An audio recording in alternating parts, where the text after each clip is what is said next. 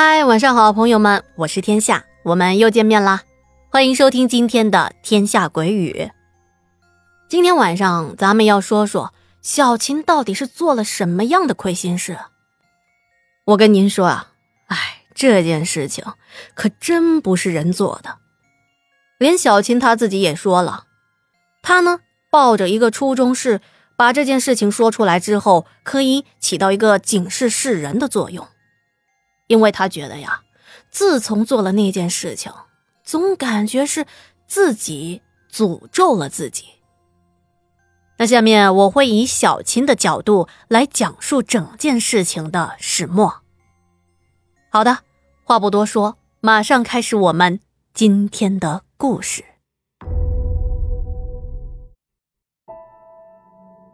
天下呀，这件事情其实。我也不知道该怎么跟你讲，但是确实是发生在我的身上的。我身上有疾病，就是呼吸功能特别的不好，不是哮喘，也不是什么肺梗阻之类的。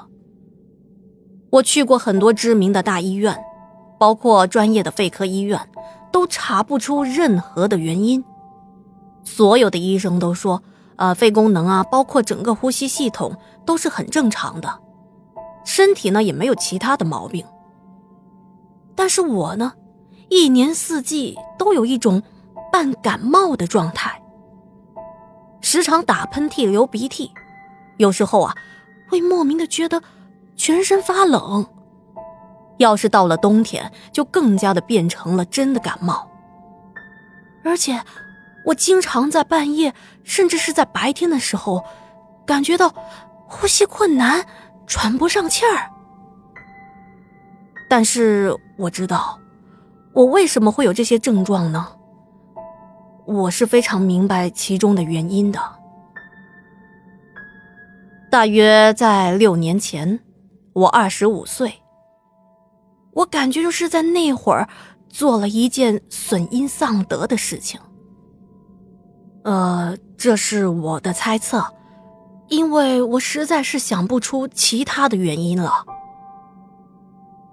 那会儿啊，我跟一个女孩谈恋爱了，一开始我们两个人呢相处都特别的好，我喜欢她的纯真和可爱，她觉得我能够给她安全感，也非常的信任我。发展到后面呢。嗯，我带着他开房了。当时的我觉得嘛，谈恋爱走到这一步是很正常的呀。为了省钱，哈哈，当然呢，也是怕被镇上的熟人撞见，我们开房都选择在那种巷子里的隐蔽小旅馆。每次我们亲热的时候，这个女孩总会问我爱不爱他。我肯定是说爱呀，但那个时候，我谈恋爱也没想到一定要跟他结婚的。我觉得自己还年轻嘛，还没有玩够呢。而且啊，在一起一段时间之后，我觉得他的思想太幼稚了，对很多事情的看法呀，跟我特别的不一样。再加上呢，他本身有些小毛病，小任性。我逐渐啊对他就厌烦了起来，整天就想着怎么跟他提分手。想了好几天，终于被我想到了一个好借口。唉，可是没想到，我这个胡乱一编的借口将会对我的未来造成了极大的不良影响。说实话，他很单纯，其实我也是有一些于心不忍的。但是我不可能跟他结婚的吗？因为他实在是不符合他作为我老婆的人选的吗？于是，我就开始实施我的分手计划了。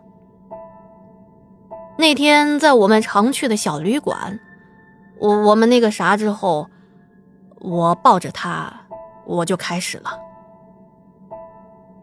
哎，宝贝儿啊，有件事情。我得跟你坦白，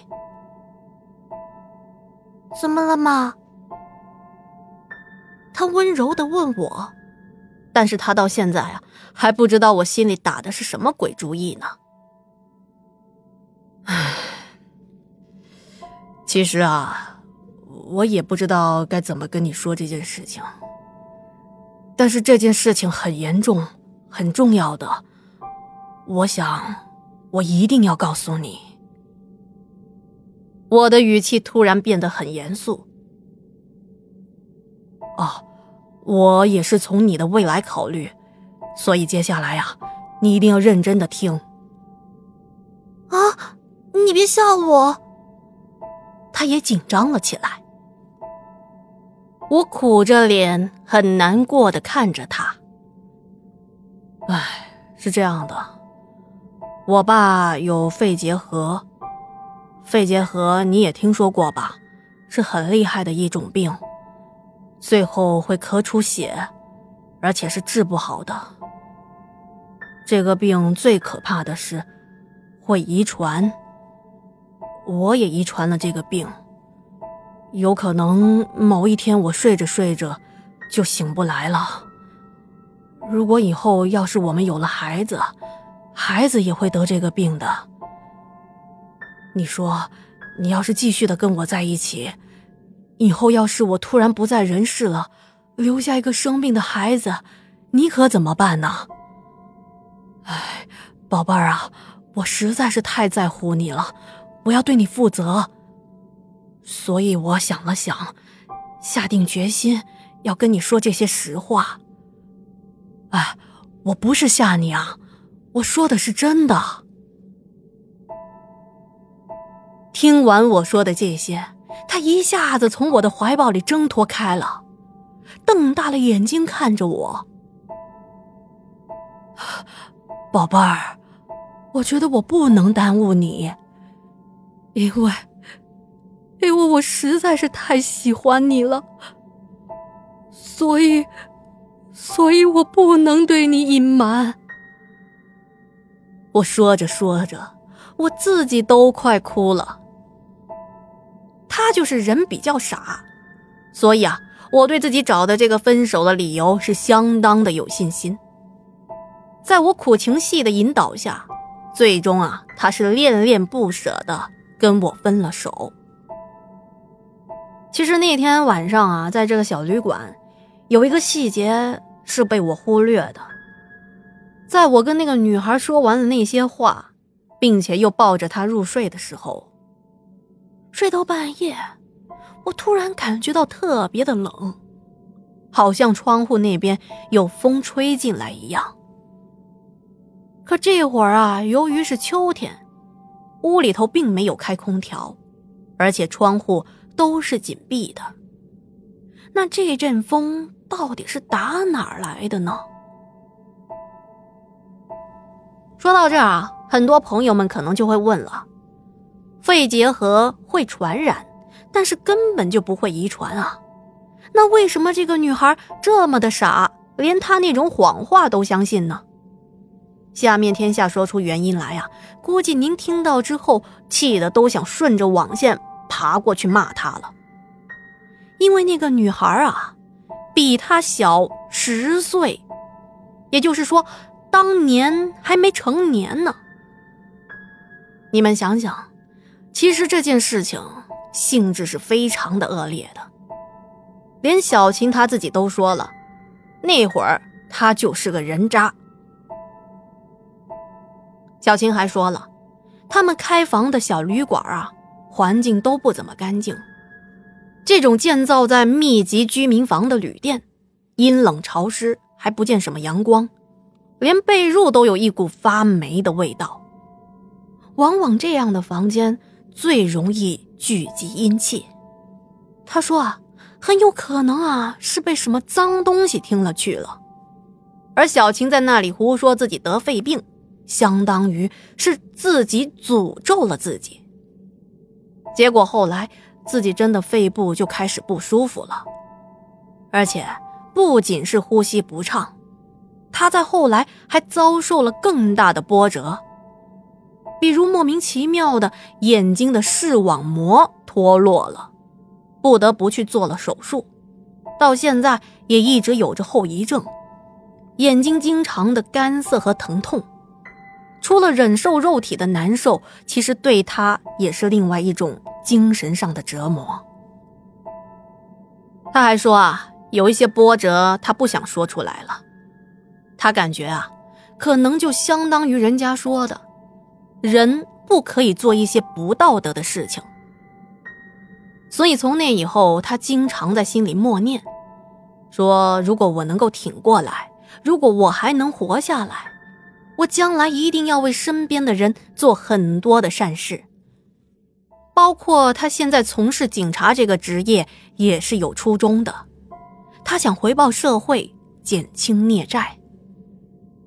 他是本科毕业的，他说在他们镇上啊，没有本科毕业后还做这个没有编制的辅警。他现在也看淡了很多，对很多事情都是不争不抢。可以说，甚至是刻意为了做好事而去做好事。